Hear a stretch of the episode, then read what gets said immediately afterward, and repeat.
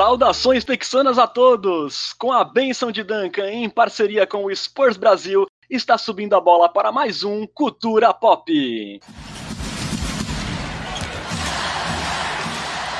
Olá, nação, sejam todos bem-vindos ao sétimo episódio do seu podcast em português sobre o San Antonio Spurs, pentacampeão da NBA e casa de uma das culturas mais vencedoras da história do esporte. Meu nome é Renan Bellini, falando diretamente aqui de Santos, São Paulo, estão comigo nessa viagem para os tempos de Fiesta Colors, meus parceiros Bruno Pongas e Lucas Pastore. Salve, Bruno, muito boa noite. Boa noite, amigos. Boa noite, Renan. Boa noite, Lucas. E boa noite para nossa querida nação popista. Buenas noites, Lucas. Saudações, Renan. Saudações, Bruno. Um caloroso abraço para minha querida comunidade popista. E agora é em busca do resultado positivo, né? É isso aí. Não é pelos três pontos, mas por um recorde melhor. Bom, gente, hoje nós contaremos a segunda parte da história da ascensão da cultura vencedora do Spurs nos anos 90. Vamos relembrar como as Torres Gêmeas, sob o comando de Greg Popovich, lideraram o Alvinegro aos passos certos para a próxima dança na NBA, após a aposentadoria de Michael Jordan e aquele desmanche que culminou no final da dinastia do Chicago Bulls. Falaremos sobre os heróis e os momentos marcantes daquela campanha de 1999, que conduziu o Spurs à sua aguardada redenção e ao primeiro capítulo de uma história pra lá de vitoriosa. Também vamos bater um papo sobre como poderia ter sido um Jordan versus Torres Gêmeas e discutir também o tamanho de Tim Duncan na nova era da NBA que estaria por vir. Então, galera, se ajeite na cadeira porque a caixinha de nostalgia está aberta no Cultura Pop. Nós retomamos nossa história voltando para julho de 1998. Após o sexto título do Chicago Bulls e uma primeira temporada excepcional do Tim Duncan, que levou o Spurs até as semifinais do Oeste, viria a off-season mais conturbada da história da NBA. Com o vencimento do acordo coletivo de trabalho entre as franquias da NBA e a Associação dos Atletas, se instaurou um lockout na NBA. O que seria um lockout? Rapidamente, o lockout é o inverso de uma greve. É quando os empregadores impedem os trabalhadores de ter acesso aos instrumentos de trabalho, enquanto não for acertado um novo acordo coletivo, estabelecendo, por exemplo, teto salarial, salários mínimos e máximos e também parâmetros para trocas. É, com os donos das franquias e a Associação dos Atletas não conseguindo se acertar, aquela conturbada situação ela se estendeu por todo o segundo semestre de 1998, fazendo a NBA cancelar partidas pela primeira vez na sua história, que já tinha mais de 50 anos, né? O novo acordo entre franquias e jogadores sairia apenas na primeira semana de 1999, já em janeiro, um dia antes do prazo limite dado pela liga para cancelar definitivamente aquela temporada. Dessa forma, ficou estabelecida uma temporada regular mais curta, com apenas 50 jogos e sem o tradicional All-Star Game. I am here to, to announce my retirement from the game of basketball. Uh, it won't be a, another announcement to baseball or anything to that nature. Definido o acordo, as primeiras semanas de janeiro decretariam o fim de uma era na NBA. Após uma relação muito conturbada por anos com o gerente geral Jerry Krause, o Phil Jackson deixou o comando técnico do Chicago Bulls e depois de seis títulos conquistados, o Michael Jordan, o GOAT, decidiu se aposentar pela segunda vez. As decisões do Phil Jackson e do Michael Jordan foram o início de um desmanche daquele time super campeão do Chicago Bulls. O Scott Pippen acabou sendo trocado para o Houston Rockets por um saco de balas e o Dennis Rodman também não teve seu contrato renovado. Dessa forma, acabou aquela dinastia do Chicago Bulls que perdurou desde o início da década de 90. Enquanto isso, lá no Texas, o Spurs apostava em veteranos naquela curta agência livre de 99 para ajudar as Torres Gêmeas a conquistar aquele trono vago da NBA, né? Bicampeão com o Houston Rockets, o alarmador Mario L, de 35 anos, chegou para ocupar o lugar de Vini Del Negro no quinteto titular. Já para o banco, o Alvinegro acrescentou o pivô Jeremy Kersey, de 36 anos, e o armador Steve Kerr, de 33, tricampeão com o Chicago Bulls, que também deixou a franquia de Chicago após uma troca que envolveu o Chuck Person e uma escolha de draft do Spurs. Entrando ali na temporada 98 e 99, além da adição do, dos veteranos que você citou, o Mario Wiley, que era um jogador importantíssimo, teve também a chegada do, do Antonio Daniels, que era um jogador, um armador, que viria a ser importante ali em temporadas seguintes, principalmente ali no comecinho da década de 2000, e foi o segundo ano do Malik Rose, que era um jogador que ainda era um coadjuvante, né, naquele momento. Na verdade, sempre foi um coadjuvante, mas naquele momento ainda jogava muito pouco. É, teve alguns minutos relevantes nos playoffs e viria a ser depois, principalmente ali na, em 2002, 2003, um jogador que ele era uma peça bastante importante vinda do banco de reservas. Então, dois jogadores também que antes não estavam, o Malik Rose estava, mas com, com menos relevância, e houve ali um salto de qualidade de uma temporada para outra. Pois bem, vieram essas adições, e aí o Spurs, sob a liderança das Torres Gêmeas, David Robinson e Tim Duncan, e contribuições providenciais de Sean Elliott e Avery Johnson, o Spurs brilhou naquela temporada regular. Pela segunda vez em sua história, conseguiu a melhor campanha geral da NBA, ao terminar com 37 vitórias e 13 derrotas. Lembrando que aquela temporada regular teve apenas 50 jogos. Curiosamente, foi a única temporada de menos de 50 vitórias que o Spurs teve com o Tim Duncan no time em toda a sua carreira. Mas só por conta do fato da temporada ter sido mais curta, né? Porque com o aproveitamento de 74% que o Spurs teve em 99, o time estaria ali no pace de 50 vitórias se fosse uma temporada comum de 82 jogos, né? Bom, como eu disse, né, o Spurs conseguiu a primeira colocação geral da liga e também foi o melhor da liga em tocos, conseguindo 7 blocos por jogo. Também o melhor da liga em rebotes, com 31,7 rebotes por partida. E teve o melhor defensive rating daquela temporada regular de 99, é, permitindo apenas 95 pontos a cada 100 posses de bola do adversário, né, Lucas? É isso, e apesar dessa busca por veteranos que vocês destacaram bem, é, é importante ver como o Spurs teve sucesso naquela temporada tendo uma estrela jovem como o Tim Duncan, né? Porque foram praticamente 50 jogos em 90 dias, né? Foram três meses só de temporada regular, fevereiro, março e abril. O Tim Duncan foi o sétimo jogador da NBA que mais jogou minutos naquela temporada. Ele jogou 1963 minutos. Algo que sempre chama a atenção no Spurs, né? Por ser um time famoso por preservar seus astros e tal. O Duncan foi o prim... ele terminou a temporada no primeiro time ideal da NBA e no time ideal de defesa da NBA. Foi o jogador do mês em março, só, só teve três prêmios de jogador do mês naquela temporada, né? Então, isso foi bem impressionante. Além disso, o Pop foi o técnico do mês em abril. Mas tudo isso para falar o quanto foi importante para o Spurs ter um, um astro jovem naquela temporada em que foi completamente maluca. O calendário foi totalmente achatado e os times tiveram que jogar 50 partidas em 90 dias, uma maratona sem precedentes na história da liga. Chegou até ter três jogos em noites seguidas, né, nessa temporada de 99. Exatamente, o back to back to back. E meio que indo nessa linha do que o Pesca falou, né, de que o Duncan jogou bastante naquele ano, nos playoffs isso foi acentuado ainda mais, né, porque o Duncan, ele teve uma média nos playoffs de 43 minutos por jogo. É muita coisa. O cara descansava ali cinco minutinhos por jogo e era isso. Mas também acho que muito disso tinha a ver com o fato do Spurs ter uma rotação curta naquela época. O Spurs tinha ali o quarteto principal, com o David Robinson, o Tim Duncan, o Sean e o Avery Johnson. Tinha veteranos importantes no Mario Allen e no Jaren Jackson, mas depois os outros jogadores, você fala de Malik Rose, Antonio Daniels, é, o Jeremy Kersey, o Steve Kerr, eram todos jogadores que tinham minutagem, mas era uma minutagem baixa. Né? Então o Spurs acabava dependendo ali desse core de seis jogadores principais, tinha uma rotação curta e isso obrigava o time a jogar é, meio que exigir demais dos seus jogadores.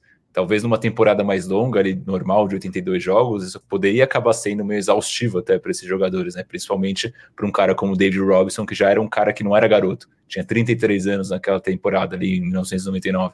Então, pode ser que o David Robinson sentisse, né, os efeitos desse cansaço numa temporada de 82 jogos.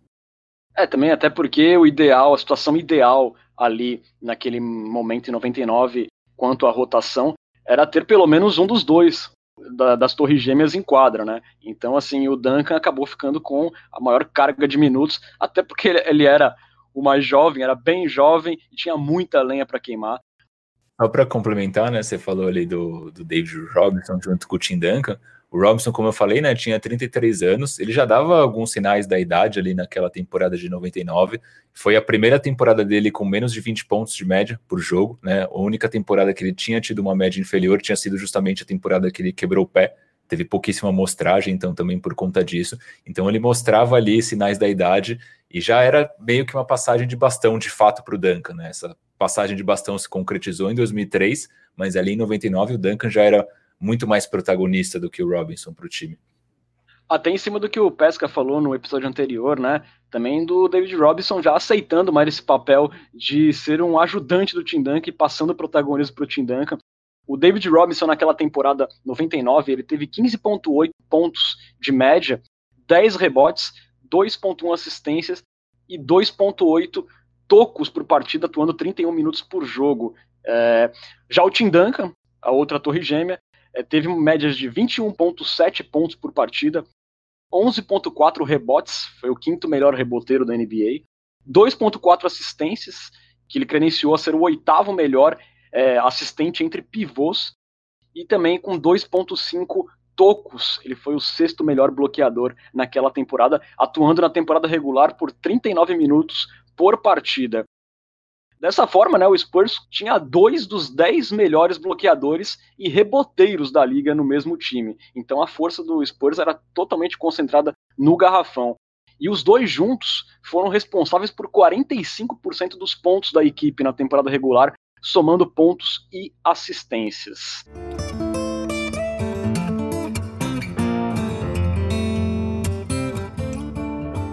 Nos playoffs, o Alvinegro conseguiu uma campanha histórica e conseguiu espantar todos os fantasmas que acompanharam a franquia durante a década de 90, né? O Spurs conseguiu um recorde de 15 vitórias e apenas duas derrotas naqueles playoffs. Na primeira rodada, o Spurs, como cabeça de chave número 1, um, encontraria o Minnesota Timberwolves, do jovem Kevin Garnett. E naquela série, a grata surpresa e um fator de desequilíbrio para o Spurs foi o Avery Johnson, que tinha uma média ali de nove pontos durante a temporada regular. Nessa série contra os Wolves, ele registrou 19 pontos por partida, né? E foi o cestinha do Spurs naquela série que terminou 3 a 1 para o Spurs contra o Minnesota Timberwolves. O Renan tem uma passagem dessa, dessa série que ela é bem curiosa, até uma foto que ficou bastante famosa, que é do Kevin Garnett dando um pescotapo ali no, no Tim Duncan. Isso aconteceu agora, eu não me lembro em qual jogo, mas era uma jogada do David Robinson no garrafão, se não me engano, com o Joe Smith. Não lembro agora também ao certo qual era o jogador que estava envolvido, mas eles meio que se engalfinharam ali no garrafão, começou uma confusão. O Duncan chegou ali como parte ali da turma do Deixa Disso. O Garnet também estava envolvido, aí do nada o Garnet vira e dá um tapão no pescoço do Duncan. O Duncan fica tipo olhando para ele, parecendo o John Travolta, assim, sabe? É uma, uma passagem interessante aquela série aquela cara característica do Tim Duncan de não estar tá entendendo nada, aquela falta de expressão. Exatamente, bem curioso. Depois busquem no YouTube, que é, o, é um vídeo bem, bem divertido. E foi o primeiro capítulo, né, de uma rivalidade, né, entre o Tim Duncan e o Kevin Garnett, né? Sempre rolou uma grande discussão sobre quem foi o melhor power forward ali da era pós-Jordan, e foi o primeiro encontro entre os dois, Lucas. E aquele Minnesota também tinha o nosso querido Racho Nesterovic, que futuramente viria a ser pivô titular em San Antônio. Então, um duelo bem curioso, né? É, aquele garrafão do Minnesota talvez tenha sido ou o melhor, ou o segundo melhor que o Spurs enfrentou nos playoffs. É, teve o Knicks também, a gente vai falar disso futuramente, mas o Ewing estava baleado na final, né? Isso também ajuda a explicar é, os números do Avery Johnson, o Spurs levando os arremessos um pouco mais em direção ao, ao perímetro. E também o fato de o Avery Johnson ser um veterano também, que possivelmente naquela altura estava se poupando um pouco na, na, temporada regular também, né? Sim. E o, o, Spurs, na verdade, contra o Knicks, o Ewing nem chegou a jogar, né? Ele teve uma lesão na série contra o Pacers, acabou ficando de fora, mas naqueles playoffs o Spurs acabou pegando o cheque.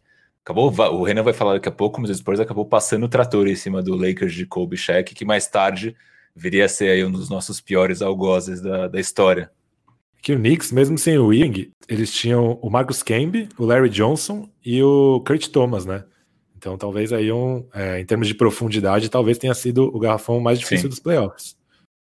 Seguindo, como o Bruno puxou, na próxima fase o Spurs encontraria o Los Angeles Lakers com um jovem Kobe Bryant na sua terceira temporada e o Shaquille O'Neal naquele time que seria a base para o three-pitch que o Lakers conseguiu é, nos próximos anos na NBA.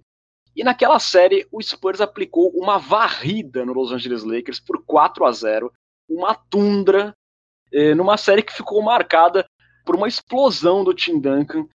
Ele que tinha ali médias na temporada regular de 21 pontos, naquela série ele teve médias de 29 pontos, além de 10 rebotes, 3.3 assistências e dois tocos, atuando 44 minutos por partida naquela série. E ele conseguiu duas atuações incríveis nos jogos 3 e 4 em Los Angeles. No jogo 3 ele conseguiu 37 pontos e 14 rebotes e no jogo 4 ele conseguiu 33 pontos e 14 rebotes de novo. É, conduzindo o Spurs a duas vitórias em Los Angeles para concluir aquela varrida histórica do Spurs em 1999. Nessas duas partidas finais em Los Angeles, o veterano e reserva Jaren Jackson também foi muito importante, anotando mais de 20 pontos nos dois jogos ali no fórum.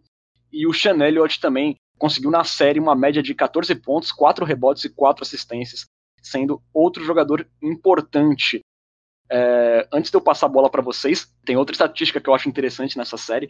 O Spurs teve cinco jogadores com média de mais de 10 pontos. E na média de assistências, o Spurs registrou naquela série uma média de 22,5 assistências por partida contra 15,8 do Los Angeles Lakers, mostrando como era um time que rodava melhor a bola do que o Lakers naquela ocasião.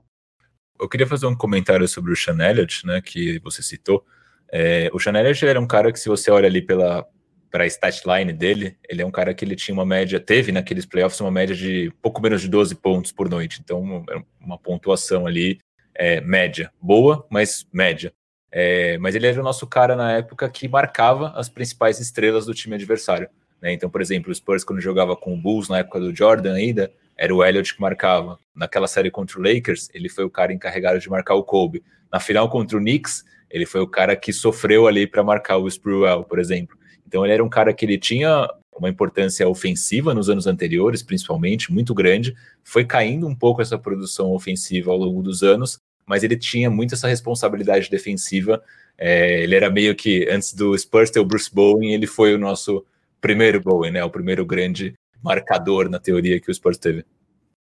Acho que é, esses números de assistências que você falou, Renan, também tem um pouco a ver com o quanto o Duncan e o Robinson se procuravam ali, né, no poste baixo naqueles jogos de high-low. É, às vezes até o, o, David Robinson fazia corta-luz para o Duncan, eles faziam tipo um mini pick and roll ali entre os dois. E, e bom, já que a gente falou do Nesterovic, né, o, o, aquele elenco do Lakers é bem curioso, além do um jovem, do jovem Kobe Bryant, também tinha um jovem Derek Fisher, talvez responsável pelo momento mais triste da, da história do Spurs em quadra, mas a gente não quer falar sobre isso.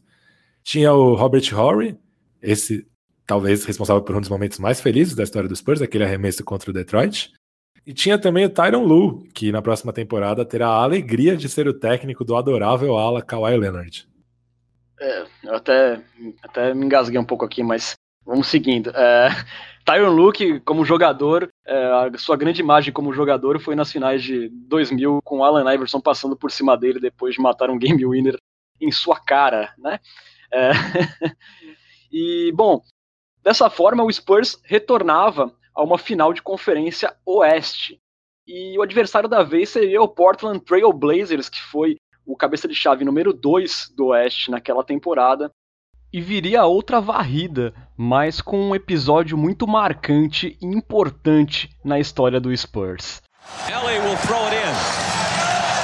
Duncan, Elliott, Robinson and Kerr on the floor. Into Sean Elliott. He fires the three.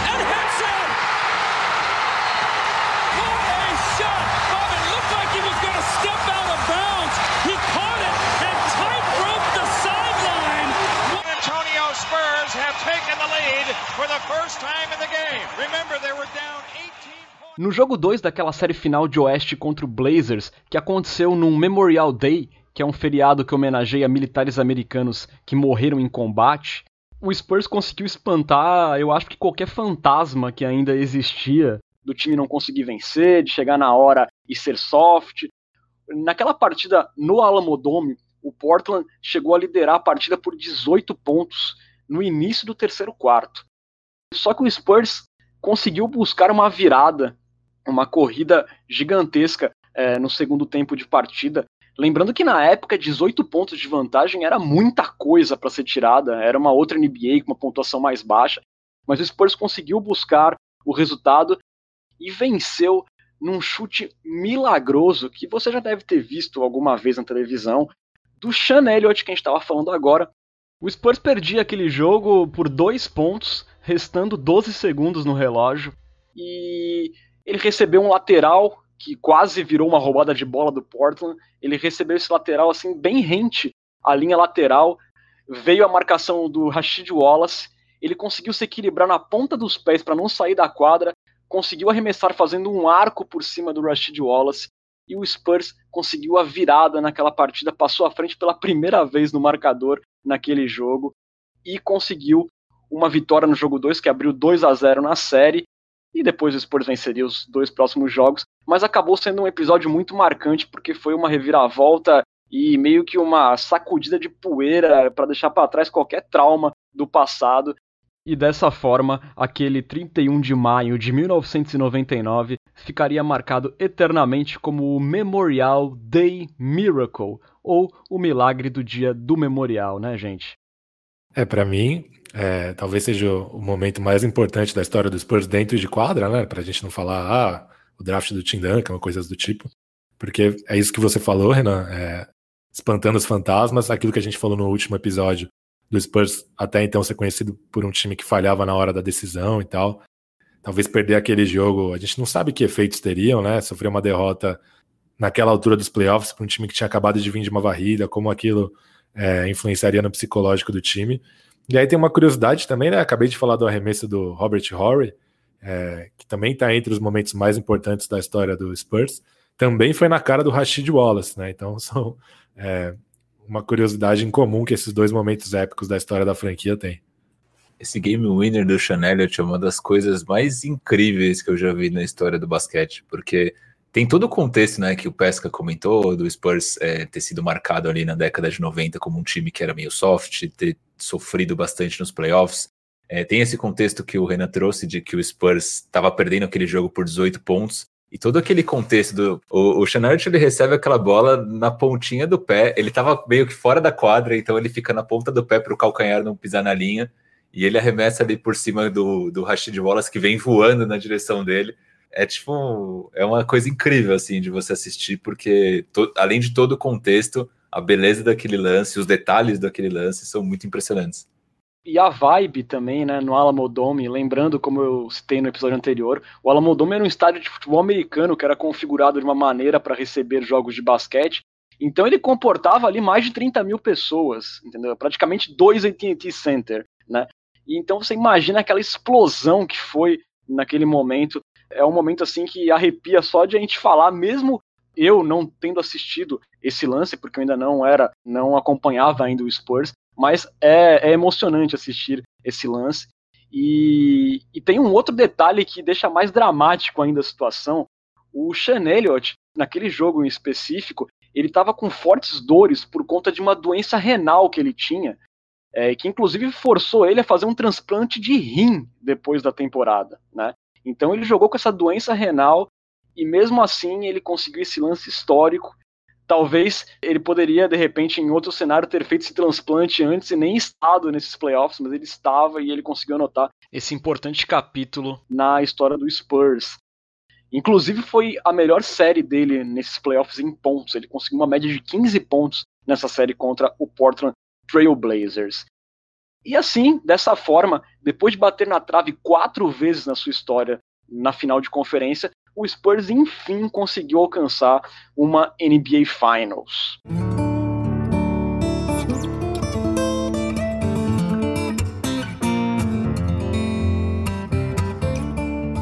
O adversário da vez nas finais da NBA seria o New York Knicks, que foi uma surpresa naquele ano, pois o time se classificou na última vaga do leste, ele foi o cabeça de chave número 8 naquele ano. Até hoje é a única vez que um time cabeça de chave é, número 8 chegou numa final de NBA. E o Spurs encarou o Knicks numa das finais que eu acredito que tenha tido uma das maiores médias de público da história, porque o Madison Square Garden é um dos maiores ginásios da NBA, e o Alamodome naquela final chegou a receber jogo de 40 mil pessoas, um negócio assim absurdo. E naquela série, o Spurs conseguiu, enfrentando o New York Knicks do Latrell Sprewell e desfalcado do Patrick Ewing, como já mencionamos, o Spurs conseguiu um 4 a 1 naquela série contra o New York Knicks. Here comes Avery Johnson. A title's at stake. Spurs are closing in. He wants Duncan. Got it on the entry pass. Double team. Elliott on top. Elliott bluffs, drives, kicks. Avery Johnson with the lead. Yes. Avery Johnson drills it from the baseline, and the Spurs have regained the lead. The San Antonio Spurs win their first ever NBA championship. A emblemática bola do título do Spurs, que veio no jogo 5 no Madison Square Garden, veio a 47 segundos do final, numa jogada que passou pela mão do Tim Duncan, depois pelo Sean Elliott, que encontrou Ever Johnson livre na zona morta, e ele acabou matando aquela bola de longa distância que deu a vantagem de um ponto para o Spurs. Na pós-final, o Sprewell ainda teve uma chance de virar o jogo, né? Mas as torres gêmeas, David Robinson e Tim Duncan, conseguiram fechar ali na marcação, é, impediram uma, uma boa visão para o Sprewell e o jogo acabou e o Spurs, enfim, conseguiu sua guardada redenção. Foi um final emblemático né, para essa nova dança na NBA, a nova dança do Spurs, que marcou a redenção do David Robinson, do Sean Elliott, do Avery Johnson, e abriu o caminho para uma cultura vencedora em San Antonio. É, depois desse anel, viriam mais 20 participações consecutivas em playoffs para o Spurs, muitas histórias e mais quatro felizes danças nesta pista da NBA. E relembrando, né, o Tim Duncan foi o MVP das finais, logo no seu segundo ano de NBA. Ele teve médias naquela final de 27 pontos, 14 rebotes, 2.4 assistências, 2.2 tocos, e ele foi o líder daquele time do Spurs. Ele conduziu essa grande redenção, né, gente? eu tenho alguns comentários sobre esse jogo 5. Eu assisti ele recentemente no YouTube. Para quem quiser, tá de graça lá no YouTube, o jogo 5 da final entre Spurs e Knicks, assim como vários outros desses playoffs de 99. Então, quem quiser curtir como jogava esse Spurs, super recomendo. E, e é curioso como dá para perceber, assistindo aos jogos do Spurs, o quanto o Spurs poderia ser mais efetivo se tivesse um chutador de três é, no lugar do Avery Johnson. É óbvio que o, que o Avery Johnson ele trazia muitas coisas boas para a quadra, né? ele tinha uma visão de jogo muito boa. Você vê ele armando o jogo, ele consegue enxergar ali espaços na quadra é, como poucos jogadores, então ele comandava muito bem o time, passava muito bem a bola. Ele era ali um, como falam nos Estados Unidos, um floor general, né? Que era um cara ali que comandava o jogo do Spurs. Mas o Spurs tinha um melhor espaçamento quando tinha, por exemplo, caras como Steve Kerr, o Jaren Jackson e o Mario L, esses dois últimos principalmente em quadra.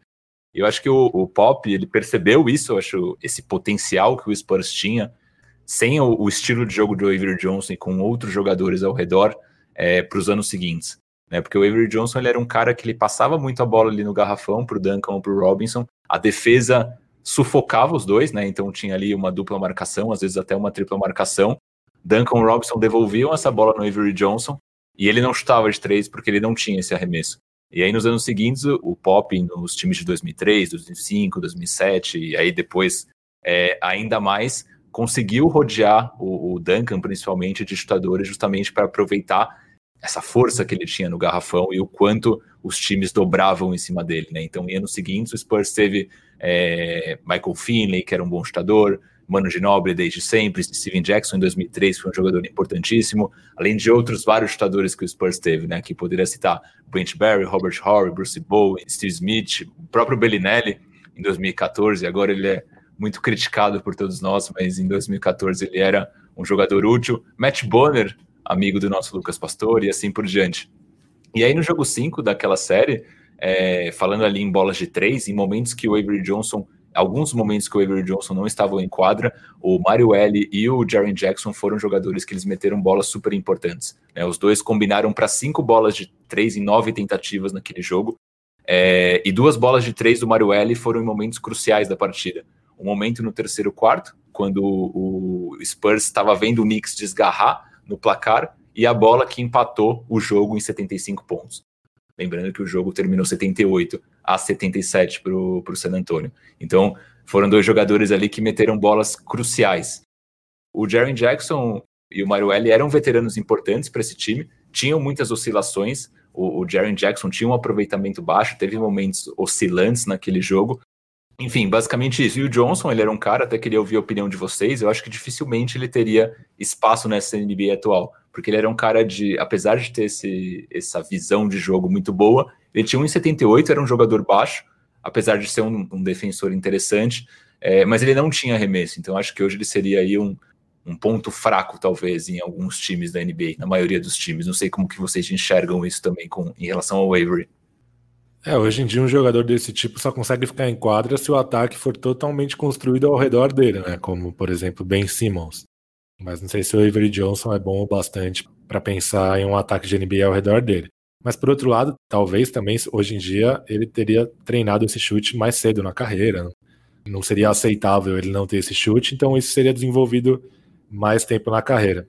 E isso que você falou, Bruno, dos chutadores é engraçado, né? Porque o Pop, nas últimas temporadas, sempre tentou montar times mais focados nos arremessos de meia distância. Até deu uma entrevista coletiva falando que é contra a bola de três, mas ele foi um dos caras que abriu o caminho para isso na NBA, né? É, principalmente aquele arremesso ali da zona morta. Foi um dos primeiros caras que é, usou efetivamente os arremessos de três como estratégia para espaçar a quadra de maneira consistente, assim, de maneira sequencial, não apenas em lances pontuais. E só uma curiosidade, é, esse título fez com que o Spurs se tornasse o primeiro time ex-ABA, né, a antiga liga de basquete dos Estados Unidos, a ser campeão da NBA e permanece assim até hoje. É, os outros times ex-ABA hoje ativos na NBA são o Nets, o Pacers e o Nuggets. Bacana essa curiosidade que o Lucas trouxe. E, e, até em cima desse ponto, né, embora o Mario L tendo feito bolas importantes naquele decisivo jogo 5, né, na série ele teve um aproveitamento de 30% dos três pontos. E ele era o jogador em tese que deveria ser o principal chutador do time. É você vê que mesmo com essa deficiência nas bolas de três, o Spurs perdeu apenas dois jogos naqueles playoffs. A gente vê como era uma dinâmica de jogo totalmente diferente. Era no garrafão onde se vencia o jogo naquela NBA. Sim, e, e pegando esse gancho, Renan, é, eu acho que o Ewing fez muita falta pro, pro Knicks naquele time, porque você pegava ali a defesa do Knicks, você tinha o Larry Johnson marcando o Tim Duncan, Tim Duncan muito mais alto e muito mais forte do que o Larry Johnson, que já era ali um veterano, e você tinha o Marcus Camby, novinho de tudo, marcando o David Robinson, mas se você compara ali o shape do Robinson com o shape do Camby, a diferença era brutal. E aí eles tinham que se revezar com o Kurt Thomas, também novinho vindo do banco, e com o Chris Dudley, que era um jogador é, medíocre. Então o Ewing fez muita falta, apesar dele ter 36 anos na época, se ele tivesse nessa série, eu não acredito que seria o suficiente para fazer o Knicks ganhar, mas seria o suficiente para incomodar o garrafão do Spurs e forçar o Spurs a jogar um pouco mais longe da cesta, né? O que poderia dar uma outra cor para aquela série. E aí, mais algumas curiosidades, né, assistindo ali o, o, jogo 5 e alguns outros jogos daquela série. A gente teve na, no jogo 5 o Latrell Sprewell, fez 35 pontos com 48% de aproveitamento. Ele abusou do, do Chanel na defesa. Né? Só que na série como um todo, o Sprewell teve um aproveitamento de 41%. Então ele fez um jogo 5 muito bom. Os outros jogos, apesar dele ter sido a peça principal do Knicks, ele não foi super bem em relação ao aproveitamento. A defesa do Spurs era muito boa, né? É, era você assistindo aqueles jogos, você vê como aquele garrafão era quase que impenetrável. Tem dois lances no jogo 5 que o, o, Duncan e o Robinson dão tocos duplos no Sprewell. Então o Sprewell vai para a bandeja, os dois bloqueiam ao mesmo tempo. Um desses momentos é ali já no finalzinho da partida, né, num dos últimos arremessos do Knicks. O Chanel teve uma série muito ruim, né? Ele teve 8 pontos de média e 33% de aproveitamento, né? Então, é, acho que muito reflexo do, das dores que ele já vinha sentindo, sentindo pela condição renal. Mas a bola da vitória veio do Elliott, né? Então foi uma jogada que ele mandou para o Tim Duncan no, no poste baixo, dobraram a, defesa no Duncan. O, o Duncan mandou para o Chanel, o, o Chanel livre, fez ali um pump fake, né? Ameaçou o arremesso e passou a bola para o Avery Johnson livre fazer a cesta da vitória na zona morta. E o curioso sobre essa cesta do Avery Johnson, e aí a gente vê como as coisas magicamente elas se conectam, é, o, o Avery Johnson fez a cesta do título e um ano antes o Damon Stoudemire, que era o armador do Portland Trail Blazers, que o Spurs venceu na final do Oeste, ele tinha dito a seguinte frase é, para a imprensa na época. Né? Ele falou que um time com Avery Johnson como armador titular nunca seria campeão. Então ele não só pagou com a língua, mas também foi dominado pelo Avery Johnson na série anterior que o Spurs tinha vencido Portland. Depois dessa informação, você certamente vai se deliciar mais ainda assistindo a bola do Sean Elliott naquela série quando aparece a cara de tacho do Damon Stoudemire, incrédulo com o que acontecia.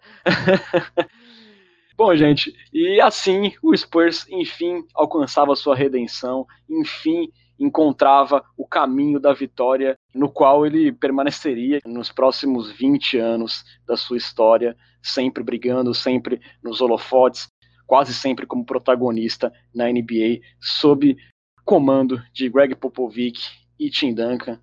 Mais para frente contaremos o resto dessa história, como ela continuou depois com o Big Three e tudo mais.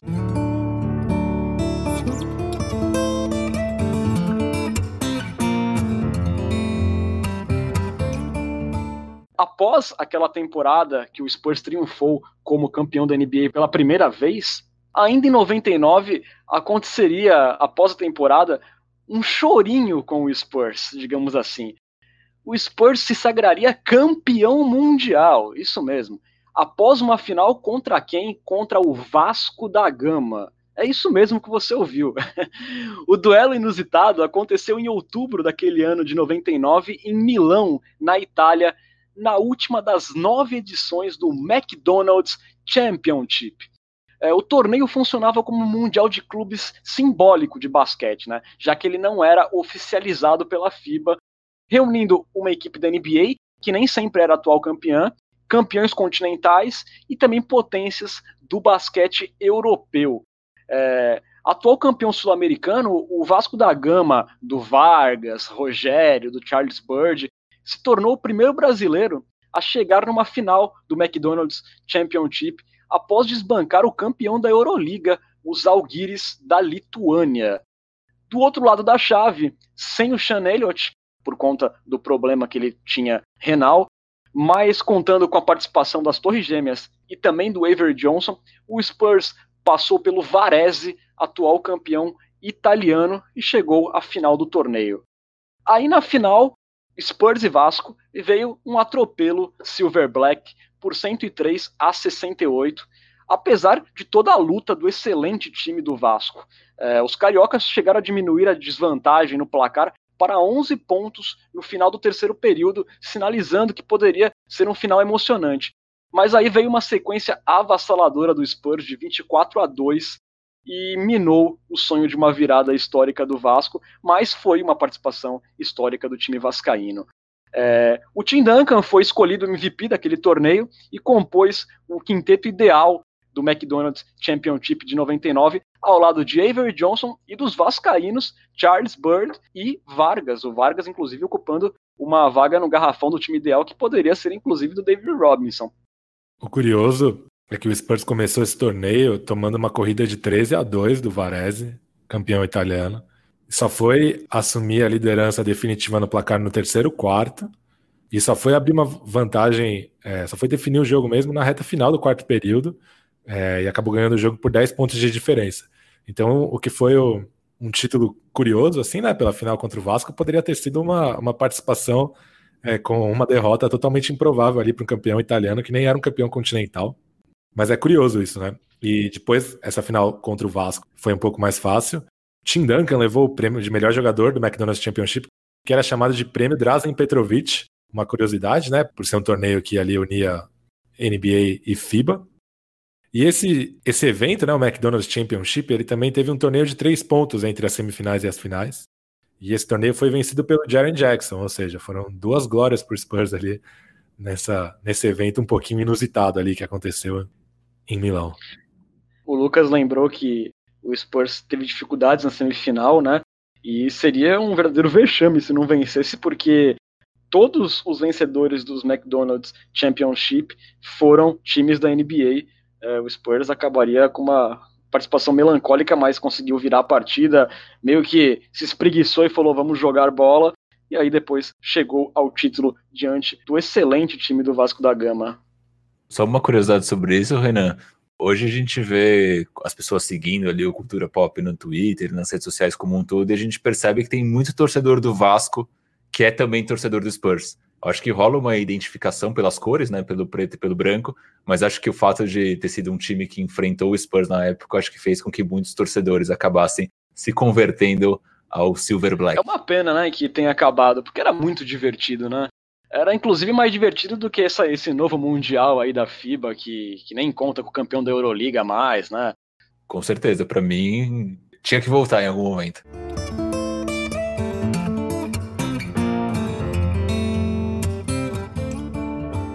Bom, voltando para o nosso mundo da NBA, depois dessa passada em Milão, na Itália, no McDonald's Championship, a gente relembra um outro jogador que fez parte daquela campanha vitoriosa do Spurs, né? Desde o episódio passado, a gente vem mostrando como a ascensão da cultura vencedora do Spurs e a dinastia do Bulls cruzaram caminhos e causaram algum impacto entre si, né? É, isso voltou a acontecer é, quando o veterano Steve Kerr, tricampeão da NBA com o Bulls, desembarcou em San Antonio antes daquela temporada 99, após uma troca, e se juntou ao seu ex-companheiro de Chicago, Will Perdue, que também fazia parte daquele time campeão do Spurs em 99. O Steve Kerr, em seu primeiro ano no Texas, né, como coadjuvante especialista de três pontos, atuou em 55 dos 72 jogos da temporada e teve uma passagem discreta. É, chutou apenas 31% dos três pontos, teve 9 pontos de média, também não flertou nenhum, com nenhum grande momento como aquele game winner histórico na final de 97 pelo Bulls. Mas mesmo assim, o armador não deixou de fazer história. Com a conquista do Spurs naquele ano, ele se tornou apenas o segundo jogador a conquistar quatro títulos seguidos da NBA, é, não sendo parte daquela dinastia do Boston Celtics nos anos 70 que papou vários títulos, né? Após a temporada 2000, ele foi trocado para Portland, onde ficou por uma temporada antes de retornar ao Texas após uma nova troca em 2002. Aí nessa campanha do bicampeonato do Spurs é, em 2003, né, ele teria um papel mais importante como um mentor do segundanista Tony Parker e também como um fator importante no jogo 6 da final do Oeste daquele ano, quando ele derrubou quatro bolas de três no segundo tempo e ajudou a derrubar o Dallas Mavericks, levando o Spurs para a sua segunda final de NBA na sua história. O Steve Kerr se aposentou né, ao final daquela temporada 2003 como um dos jogadores mais vencedores da história da NBA, com cinco títulos. 11 anos depois, já como treinador em Golden State, ele se consolidaria como um nome histórico da liga, vencendo mais três campeonatos e ajudando Curry e companhia a uma revolução no jogo, né? Podemos dizer que o Steve Kerr sempre esteve no lugar certo e na hora certa, Lucas. É bem isso mesmo. É, a passagem dele pelo Spurs é mais legal para a gente comemorar poder ter tido esse homem maravilhoso com a camisa da nossa franquia do que pelo, pelo que ele fez dentro de quadra mesmo, mas sempre foi um, um coadjuvante competente no, no papel dele, nada mais do que isso, né? É, mas é legal, assim, é, é, ele já contou uma história aqui na reta final da carreira dele, depois do título de 2003, né? O Ginobili, numa conversa com ele, falou: pô, eu espero que você volte o ano que vem, e que aquilo significou muito para ele, porque era um astro ascendente falando aquilo para um cara que não era tão importante assim dentro de quadro. Tanto que depois, é, na aposentadoria do Ginobili, uma das últimas cenas dele dentro de quadra é o Steve Kerr o abraçando já como técnico do Warriors, é, depois daquela vitória do Warriors por 4 a 1 sobre o Spurs, retribuindo esse favor, nas palavras do próprio Steve Kerr. Né? Então, é legal é, saber que o Kerr jogou no Spurs. Para mim, o episódio sobre ele é o mais legal de Last Dance, um cara com uma história de vida incrível, um personagem com uma profundidade impressionante. E claro, um cara muito inteligente, é, cheio de boas ideias de basquete, mas hoje em dia a gente pensa que ele faz tanto sucesso e não impressiona se a gente pensar que ele jogou pro Phil Jackson e pro Greg Popovich em sequência, assim, né? E ganhou quatro títulos, né? Em sequência, depois mais um pelo Spurs. Eu tenho muitas dúvidas se, o, se não fosse a entrada do Steve Kerr naquele jogo 6 contra o Dallas, se o Spurs conseguiria vencer aquela série contra o Dallas. Porque o Spurs estava ganhando a série, de 3 a 2 era um jogo 6 em Dallas, ainda teria o jogo 7 em San Antonio, mas o Dallas estava triturando o Spurs naquele jogo, né? Inclusive, acho que é uma das memórias mais legais que eu tenho como torcedor do Spurs de estar assistindo ao vivo aquele jogo, porque o Spurs estava sendo surrado pelo Mavis, perdia ali por 15 pontos, faltando dois minutos para o final do terceiro quarto. O, Par o Parker estava super mal naquela partida, jogou 13 minutos, estava ali com, uma, com problemas estomacais. É, errou cinco arremessos que tentou. Pop colocou. O Duncan de Nobre estavam mal também, os dois combinando para 38% de aproveitamento nos arremessos de quadra. O Pop colocou o Kerr na fogueira, né? Ele entrou frio com aquelas joelheiras ali. Você olhava o cara e falava: Puta, esse cara não vai dar conta do recado. Meteu quatro bolas de três. Outro que teve uma participação chave foi o Stephen Jackson. Terminou o jogo com 24 pontos e cinco bolas de três. É, foi um jogo incrível e eu realmente tenho dúvidas se não fosse ali a participação do Steve Kerr, se o Spurs ia ter psicológico para chegar e bater de frente com o Dallas no jogo 7. Provavelmente sim, mas acho que seria um jogo bastante difícil. E curioso, né, que é, nessa segunda passagem do Steve Kerr, só esse jogo tornou essa segunda passagem mais relevante que a primeira. E, nesse, e nessa segunda ele estava com 37 anos, né? Quando você falou das joelheiras, já parecia já um jogador ali que não tinha muito mais o que dar, mas o cara derruba quatro bolas e é importantíssimo é, nessa caminhada do Spurs rumo ao seu segundo título.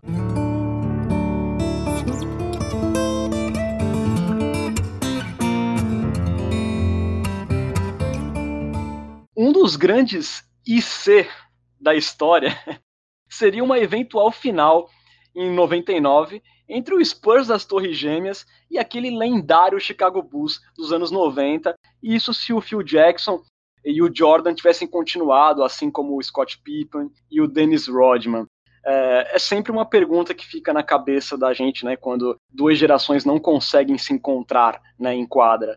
Vocês acreditam, gente, que a força do garrafão do Spurs com as torres gêmeas seria capaz de fazer mais do que o Utah Jazz do Malone e do Stockton fizeram e conseguiria superar aquele Chicago Bulls do Jordan?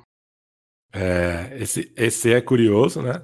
É, acho que é de se pensar até onde o Bulls iria naquela temporada, porque a gente já sabe que o Spurs iria até a final, porque são conferências diferentes, né?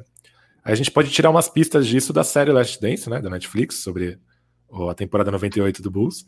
A gente vê ali que tinha mesmo um, um clima de, de fim de ciclo, né? Muitos dramas fora de quadra, principalmente envolvendo Scottie Pippen, Phil Jackson e o Jerry Krause. E o Pippen jogou aquela final de 98 estourado, né? Estando em quadra praticamente como um, um fantasma, só por causa do nome dele, para servir como distração para a defesa do Jazz. E a gente já falou aqui sobre como a temporada que terminou em 99 foi encurtada, né? Então, é, o Spurs tinha um astro jovem, diferentemente do Bulls. O Bulls vinha de temporadas desgastantes fisicamente. E aí tem um, um, um copo meio cheio e um copo meio vazio, né? Aquele elenco teria bastante tempo para se é, recuperar do desgaste psicológico e físico do título de 98, porque a temporada só foi começar em janeiro, e depois a temporada foi uma verdadeira maratona.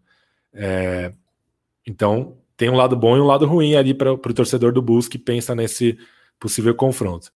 Além disso, a situação salarial deles era um pouco complicada, né?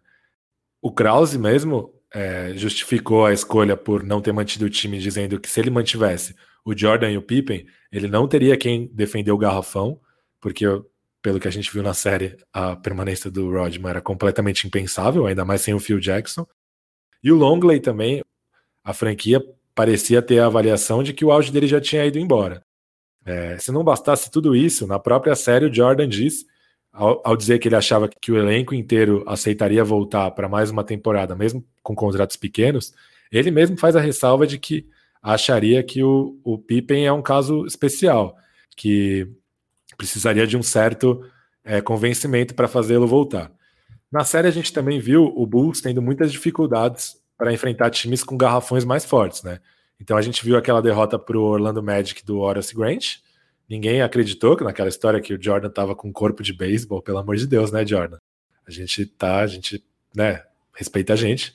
E é, a série também mostra o Red Miller falando como o Rick Smith, né, o Dunkin' Dutchman, foi importante naquela série em que o Pacers levou o Bulls do Jordan até o limite. São dois bons jogadores, né, o, o Grant e o Smith, mas não são do nível do, do Duncan e do Robinson. E além disso, a gente ainda tinha o, o Knicks do outro lado, né, porque o, o Ewing se machucou contra o Pacers, mas se o Knicks nunca tivesse enfrentado o Pacers naqueles playoffs, o que será que poderia ter acontecido? Será que o Bulls poderia ter enfrentado um time que teria Ewing, Larry Johnson, Marcus Camby, Kurt Thomas. É... Então, assim, são muitas dúvidas que a gente coloca para o Chicago Bulls. Dito tudo isso, um time que tem Michael Jordan nunca seria zebra, né? A gente viu na série a força que o cara tinha.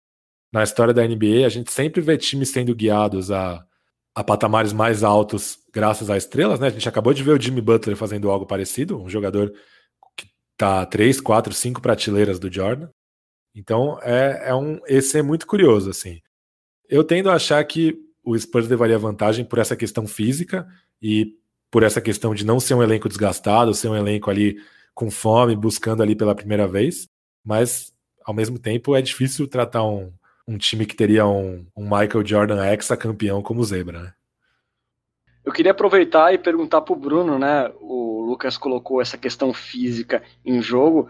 Óbvio que o Spurs né, teria uma superioridade enorme no garrafão, mas será que também a questão física do Sean Elliott com os problemas renais que ele tinha, é, sendo que ele era o jogador que era sempre responsável por marcar as estrelas adversárias, será que também esse elo fraco já do Sean Elliott na final também não poderia ser um lugar que o Chicago Bulls exploraria? Não, acho que poderia, com certeza, explorar. Mas o, o Sean Elliott, naquela série contra o Knicks, ele teve um jogo sim onde ele realmente levou um baile do, do Spruill. É, se, se, você olha ali os lances, o Spruill faz cesta de todos os jeitos no, no Sean Elliott, mas nos jogos anteriores não necessariamente. Eu acho que o, o Sean Elliott conseguiu fazer uma defesa decente. Obviamente o Jordan é um jogador de dois níveis acima do Spruill, então daria trabalho, só que o Spurs ao mesmo tempo tinha uma cobertura muito boa. Né, o, tanto o Jordan quanto o Spruill, o Spruill né, uma é uma versão meio copy e cole do Jordan, né? Um, no estilo de jogo. Obviamente, muitos níveis abaixo. Mas o, o Sproul, quando passava ali, né, tinha a felicidade de passar pelo Elliott, acabava encontrando um garrafão muito povoado, né, com muita dificuldade, porque você tinha ali o Duncan e o Robinson, os dois com uma envergadura muito grande, então era difícil marcar ponto no Spurs, né, naquele time do Spurs. Então acho que, obviamente, que o Elliott poderia ser ali um, um ponto fraco, mas eu acho que não mudaria tanto o cenário da série nesse sentido, né? Não seria ali o que, o que seria o diferencial na minha visão. Eu queria complementar com alguns pontos, ali fazendo um, um contraponto ao que o Pesca disse. Tem uma, o Dennis Rodman disse em algumas, é, em uma entrevista alguns anos depois, que o Bulls teria vencido facilmente o título de 99, e ele, fala, ele complementa falando que o, se o Bulls tivesse continuado juntos, eles teriam facilmente vencido mais dois títulos, não só o de 99, mas também o de 2000 que tinha sido vencido pelo Los Angeles Lakers. Se aconteceria, difícil prever, eu imagino que não. Emendando no que o Pesca falou, o Bulls tinha né, aquela questão salarial, é, principalmente envolvendo ali o contrato do Pippen, mas tinha outros jogadores em, em, final de contrato que poderiam ganhar muito mais dinheiro fora de, de, Chicago. O próprio Dennis Rodman é um desses casos.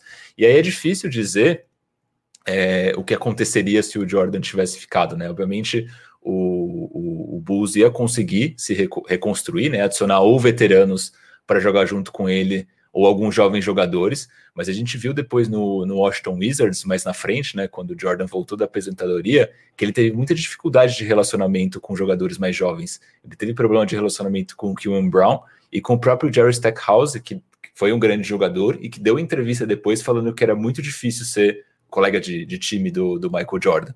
Então o Jordan era um cara que ele estava muito bem com a velha guarda, entre aspas, né? Eles acho que a velha guarda entendia o, o jeito do, do Jordan, aquela cobrança excessiva, que chegava a ser até meio doentia, mas será que com jogadores mais jovens ao redor ele conseguiria ter o mesmo sucesso? Então é, é difícil dizer, mas óbvio, como o Pesca falou, qualquer time com o Jordan no elenco seria um dos favoritos ao título, mas seria difícil passar pelo aquele Spurs porque era um time forte, principalmente na defesa. Né? Então o Spurs conseguiria exigir muito do, do Bulls, do Jordan, né, nesse sentido. Até complementando aqui, puxa um comentário do Renan, né, que antes de sair ele deixa o palpite dele de, em como seria a série, que ele fala que ele teria dúvidas até se o Bulls chegaria na final, mesmo se todo mundo voltasse, e se chegasse, o elenco de apoio do MJ estaria velho e faltaria alternativa para marcar as torres gêmeas. Então ele aposta no Spurs em seis. E o Renan Roncha é torcedor símbolo do Chicago Bulls, então se ele, se ele está falando é com autoridade. Se né? ele falou, tá falado. Exatamente, a, é, exatamente, a polícia do clubismo não, não nos enquadrou hoje. Sim. E, e o Spurs, por exemplo, só para a gente ter um efeito comparativo, é, ele conseguiu limitar o Knicks a 39% de aproveitamento nos arremessos naquela, naquela série e a 79 pontos de, de quadra por jogo. Ou seja, realmente é, acho que teria feito diferença a, a, a, defesa do Spurs, né? E a gente viu no reflexo das séries do Oeste o quanto o Spurs passou fácil pelos outros times, passou fácil pelo time Wolves, trucidou o Lakers, que era um Lakers super promissor, e depois passou também com relativa facilidade pelo Blazers. Então acho que o Spurs teria tudo para ter vencido essa série caso tivesse encontrado o Bulls, mas é difícil dizer. E tu falou do que passou fácil pelo Lakers, né? E o Shaq também tem aquele papinho de ah, título do Spurs em 99 com asterisco, uma temporada mais curta. Tanto ele quanto o Phil Jackson batem nessa tecla. É, e o torcedor do Lakers também embarcou muito, tenta dar uma relativizada nessa derrota com isso também. Mas pergunta-se para algum torcedor do Lakers se tem asterisco no título deles dessa temporada na bolha, né? A gente tem um comentário sobre isso, posso aproveitar Sim. e puxar? Do Rubens, do Hit the Glass, que está longe de ser um torcedor do Lakers. É, ele mandou o seguinte pra gente. Abre aspas, um título real, porém manchado. Fico feliz que a gente parou por um ano antes, porque esse ano vai ter um asterisco. Fecha aspas. Foi isso que Phil Jackson disse sobre o título do Spurs em 99, ano de lockout. Aí o Rubens pergunta pra gente: vocês concordam? Uma temporada com lockout ou essa da pandemia deixa o título com gosto diferente? Pô, pra mim não, cara. Isso aí é papo de torcedor adversário. É, rolaram ali os playoffs, sete jogos da mesma forma. É, não tem essa não, acho, isso é conversa de torcedor que foi derrotada. Eu também acho. É, eu cheguei a, a, achar que a bolha poderia ser estranha, mas o jogo se comportou da maneira que a gente estava acostumado, a dinâmica de competitividade foi a mesma, a torcida fez um pouco de falta, fez, mas também não mudou o cenário.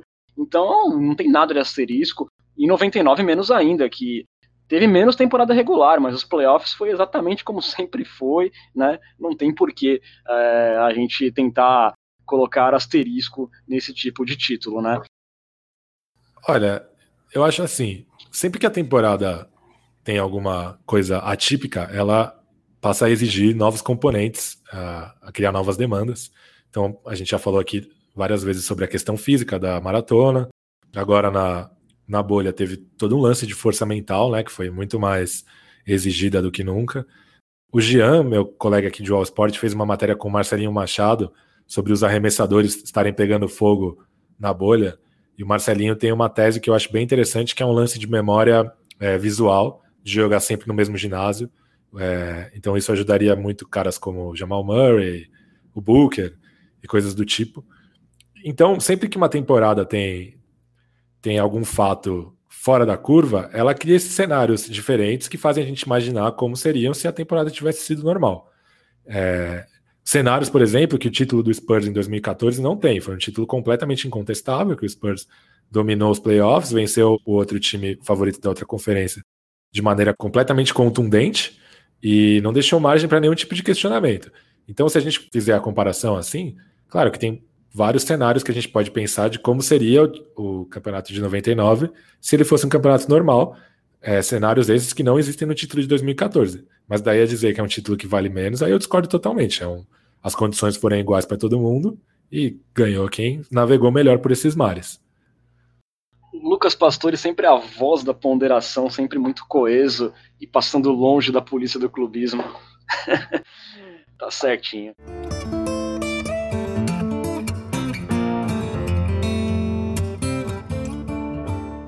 Vamos para o nosso último tópico, né? Para a gente brincar e pensar qual foi o lugar do Tim Duncan nessa nova era da NBA, né? É, pela forma avassaladora como o Tim Duncan chegou na NBA, causando impacto imediato, o modo como ele mudou a história do Spurs, assim, muito rapidamente, já no seu segundo ano, conseguindo levar a equipe ao título, e como ele se manteve relevante nos 19 anos da carreira dele, ainda sendo uma peça fundamental na equipe do Spurs.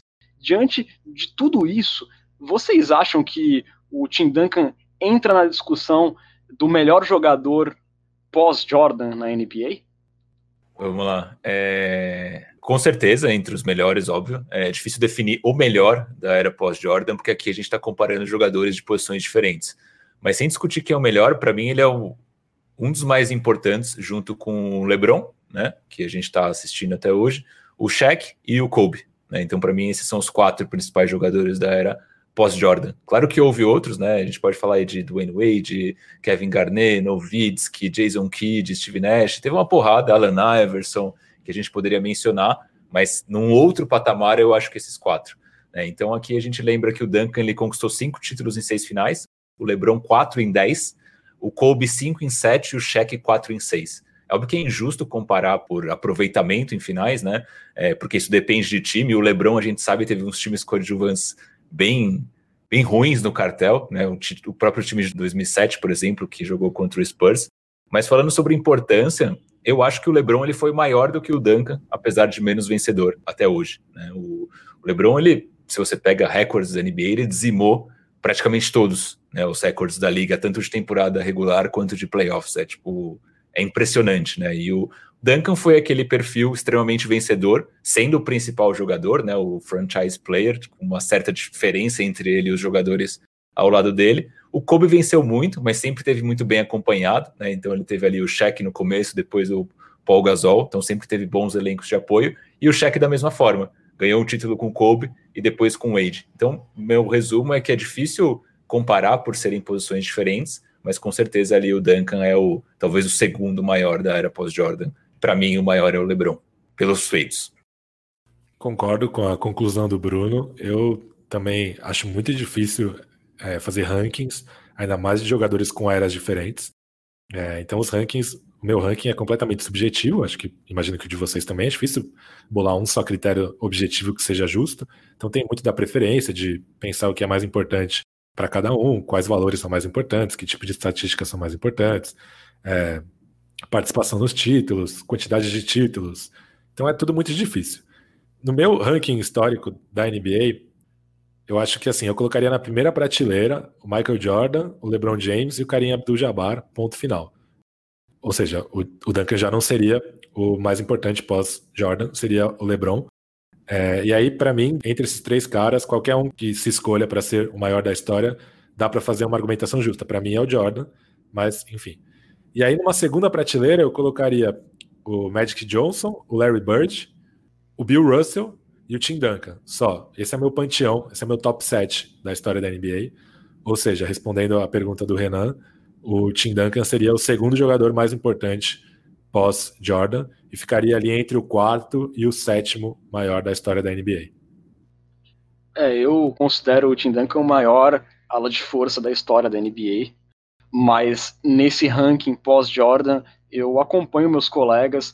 Eu acho que o LeBron é, realmente, quando a gente olha para números, para recordes, não tem como a gente contestar. E se a gente pensa no, no desempenho dele de menos de 50% de aproveitamento em finais, é como o Bruno falou, a gente tem que pensar também nos catados que ele levou nas costas para chegar em finais. Ele conseguiu proezas.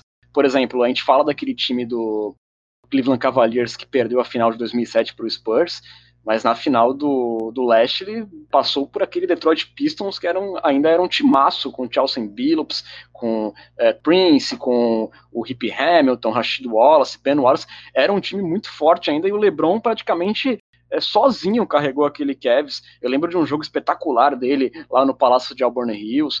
É, e, e, também depois com, no retorno dele ao Cleveland Cavaliers, é, anos que ele não tinha ninguém para acompanhar ele, ele carregou no MOOC o time do, do Cavs. Eu acho que passados esses anos é difícil a gente não colocar mais o LeBron como a principal carreira, o principal nome pós-Jordan.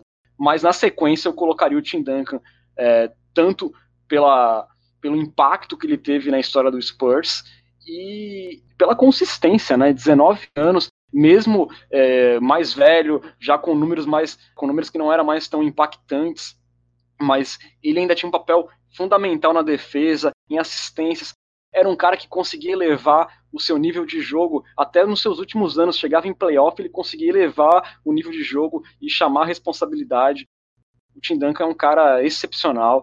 É, eu acho que ele é maior que o Kobe, a carreira dele é maior que a do Kobe. Eu acho meio injusto, né, quando a gente vai falar ah, quem foi melhor, porque são posições diferentes. O Kobe é uma posição com mais skills, é uma posição de mais habilidade. Por exemplo, o Kobe foi o jogador que eu mais me encantei assistindo. É, foi o cara assim que mais me divertiu, que mais me impressionou com seus movimentos, que lembravam muito o próprio Michael Jordan. mas assim, em termos de grandeza e de carreira, eu vejo LeBron, Tim Duncan e só depois o Kobe Bryant no pós-Jordan.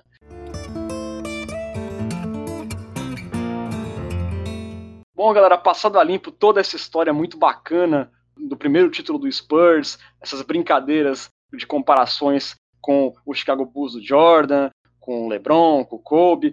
Vamos agora para a parte final do nosso episódio e vamos chamando agora a nossa querida Coyote Talk. Co -co -co Coyote Talk. É, comentário, comentários do episódio anterior. Comentário da Manu Dalfré, arroba Manu Dalfré no Twitter, que gosta de fazer inveja na gente, e falou que domingo, dia de ficar na piscina ouvindo o melhor podcast sobre o Spurs, o arroba Cultura Pop Pod, isso em referência ao nosso episódio anterior. Valeu, Manu, espero que você goste de mais um episódio. Teve comentário do Elder, o arroba Arimatea13, falou que ouviu o episódio anterior, ficou massa mais uma vez. Teve um comentário no Instagram do Felipe Graçano, parabenizando a gente, falou assim: parabéns pelo profissionalismo de vocês, sensacional. Muito bom, obrigado, Felipe. E aqui eu quero puxar duas perguntas. Na verdade, uma delas a gente já respondeu, uma pergunta do Ricardo Chavicar, que ele pergunta se o Spurs só foi campeão em 99 por causa da aposentadoria do Jordan. Acho que a gente já respondeu isso é, bastante ao longo do episódio. E uma pergunta bem legal do Heitor Perrucci, que ele especula se. Especula não, na verdade ele pergunta se esse elenco de 99 do Spurs foi o melhor elenco do Spurs que ganhou um título. Na minha visão, não. Na minha visão, na verdade, foi o pior. É, eu acho que em 2003 o Spurs tinha Duncan Robinson, Manu Parker, e aí tinha coadjuvantes como Stephen Jackson e Bruce Bowen, era um time super bom. 2005 tinha Duncan, Manu e Parker ali meio que no auge, tinha Bruce Bowen, Robert Horry, 2007 idem. Em 2014 o Spurs tinha aquele time que era era um colírio para os olhos. Não sei o que vocês acham. Ah, quando a gente pensa em 2014, não tem como, como comparar. Eu acho que o time de 99 era o time mais copeiro e que mais é, dependeu da, da individualidade é, dos seus principais astros, né, no caso do Tim Duncan e também um pouco do David Robinson. É, ao contrário dos times seguintes que tinham responsabilidades mais divididas, embora o Duncan continuasse como o principal, em 2014 era um colírio para mim é, é o meu time favorito do Spurs de 2014. E para você, Lucas? Eu concordo também que 99 era o menos qualificado. É, e também tem um lance de que era um, uma NBA bem menos dinâmica, né?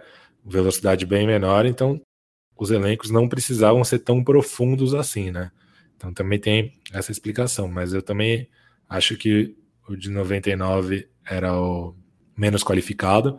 E aí, para o mais qualificado, eu ficaria entre é, 2005 e 2014, acho. Eu, eu ia falar que eu gosto muito do 2003 ali, com, com o Stephen Jackson sendo um cara decisivo também. A gente vê que não tem uma unanimidade, então sinal que o Spurs teve ótimos times nesses 20 anos, né? Aproveitando, já que a gente estourou o tempo mesmo, quero puxar uma pergunta até baseada em cima disso. Vocês acham que o Duncan ele foi mais importante no título de 99 ou nos 2003? Cara, difícil essa, hein? Muito difícil. Eu acho que no de 2003, porque o Spurs sobrou menos nos playoffs, né? Sim. E tinha o David Robinson em 99 e o Robinson ainda estava mais ali no em forma, né, digamos assim. Em 2003 o Robinson já estava meio que não se arrastando porque ele ainda teve uns jogos bons, mas o, o Spurs precisava muito mais do Duncan em 2003 do que em 99, embora em 99 o Duncan tenha sido fenomenal. É, mas acho que em 2003 o Tim Duncan também era um jogador melhor do que ele era em 99. Então, sim. É, é o que eu acho, pelo menos. Acho que em 2003. E você, Renan? Cara, é, é uma pergunta que eu fiz, mas eu mesmo não tenho uma resposta concreta sobre, sobre isso. Mas eu penso muito em 99 pela mudança que o Tim Duncan causou, né? Porque a entrada dele transformou o Spurs num time campeão, né? E como a gente já falou, que era o pior elenco de, entre todos os títulos do Spurs, para mim a individualidade dele ali acabou sendo é, fundamental. Foi, foi o título que a individualidade dele, para mim, fez mais diferença. Eu vou, para divergir um pouco de vocês, eu vou falar que foi 99 mas sem nenhuma certeza, ok? Sim.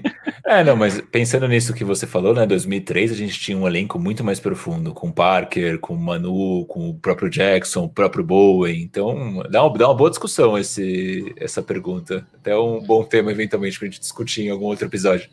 Boa. Teve um oi do Victor Aburrachid, que sempre comenta aqui com a gente. Teve uma pergunta do Elton Gold 12, que ele pergunta quando o Spurs vai ser contender de novo. Não sei se alguém quer responder, mas está longe, eu acho, hein? 2022, eu sou otimista. E você, Pesca?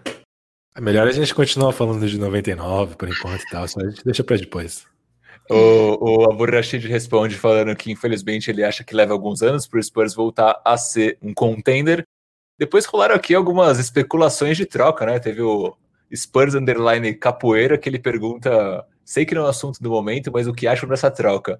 O, o Warriors pegando o Lamarcus Aldridge, o, o Rudy Gay, a 11 primeira escolha, né? Que o Spurs detém, e o Spurs pegando Andrew Wiggins e segunda escolha. O que, que vocês acham? Eu levo o Aldridge no aeroporto amanhã, se quiserem. Mas acho que tá caro pro Spurs essa aí, hein? Pô, mais um, mais um James Wiseman desembarcando em San Antônio? Mas acho que dá pra fazer por menos. Acho que dá pra fazer por menos. O Lamarcus e a décima primeira eu acho que já, já tá pago. Pode ser, pode ser. Mas depois vocês me criticaram porque eu fiquei lá barganhando o Nasir Little no outro dia, olha aí, ó. É, eu vou fazer. Ó, hoje eu, eu, eu, detesto ser essa pessoa, mas eu vou ser a polícia do clubismo aqui. Se eu fosse Warriors, eu jamais faria essa trade. Eu não acho que tá caro, não, cara. Eu, eu também não acho, não. Também não acho. É, e aí depois teve o, o próprio Elton falando que, especulando ali uma troca com o Celtics, né? Do Jalen Brown e Pix pelo Lamarcus Aldridge, já acho improvável. É, não vejo isso acontecendo. A polícia do clubismo vê da noite, passa a noite na delegacia. Só se o Danny, só se o Danny Ainge tomar muita cerveja, viu, pra fazer um negócio e aí, e aí o Spurs Capoeira responde, né? ele, ele especula Gordon Hayward, Samuel Gelei e escolha 14, que é uma escolha de Memphis que tá com, com o Celtics, e o, e o Celtics pegando Aldridge e Rudy Gay, que foi uma troca que a gente especulou na, no episódio do Aldridge, né, que foi o episódio 5 do, do Cultura Pop. Voltem lá que a gente fez várias especulações com, com o Lamarcus Aldridge. Depois, para fechar, teve aqui o, o Elton Gold falando, chamando o Dennis Rodman de mercenário, comentando que o Tim Duncan é o Gold, então o melhor de todos os tempos, e falando que a gente é muito show, que a gente parece Manu, Duncan e Parker. Quem será que é quem aqui? Eu acho que o Renan é o Parker. Sim, sim.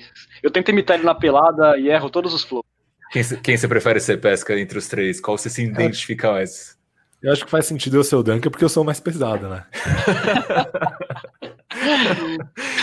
Bom, eu fico com o Manu então, eu tô, tô bem representado aí. Tá super bem representado. é isso, galera.